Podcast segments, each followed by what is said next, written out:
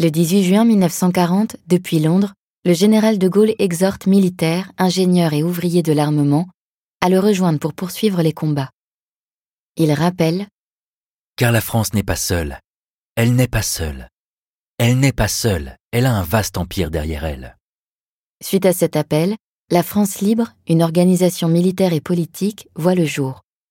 De Gaulle en est reconnu le chef le 28 juin 1940, recevant le soutien de Winston Churchill, le Premier ministre britannique. Mais la naissance d'une représentation politique française outre-mer, alternative au régime vichiste, n'empêche pas le défaitisme de gagner ceux restés sur le sol métropolitain. Le 30 juin 1940, désolé par les clauses de l'armistice qui neutralise l'empire colonial français, le résistant François Garby écrit C'en est fait, l'armistice est signé. Notre désarroi est extrême. Nous avons espéré au moins que cet armistice, comme celui de la Hollande par exemple, ne concernerait que la métropole. Il a fallu déchanter. L'armistice livrait la flotte et s'étendrait à l'Empire? Alors nous avons espéré que l'Empire en entier se dresserait, se rebellerait, refuserait d'obéir à un gouvernement qui livre des forces intactes et donne à l'ennemi ses derniers atouts, en échange de quoi? L'unanimité ne s'est pas faite. Ceux qui voudraient se battre rongent leurs freins, cependant que grandit le nombre de ceux qui acceptent le fait accompli et rêvent de nouveau à leur petit confort d'antan, comme s'ils pouvaient revenir. Seule la voix du général rend un son clair, net, loyal, convaincant.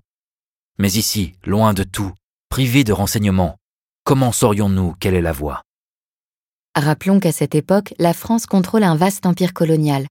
Tout l'enjeu réside dans les colonies sur lesquelles Vichy désire avoir le plein contrôle et dont la France libre attend un soutien indéfectible. Ces territoires vont se diviser entre les deux camps jusqu'à provoquer des luttes fratricides.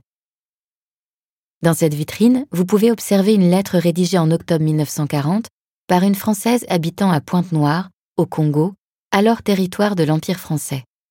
S'adressant au général de Gaulle, elle y exprime toute l'admiration et le soutien qu'elle a pour lui, et lui fait part de son envie de combattre pour la France. Le Congo fut une place importante pour le développement de la France libre. À l'été 1940, cette colonie d'Afrique équatoriale, sous contrôle vichiste, rallie le mouvement gaulliste à l'instar du Tchad et du Cameroun. Brazzaville, actuelle capitale de la République congolaise, devient la capitale de l'Afrique française libre le 26 octobre. Ainsi, avec le ralliement des colonies d'Afrique équatoriale, la France libre disposera d'une base territoriale certes excentrée, mais présentant des avantages stratégiques et économiques certains.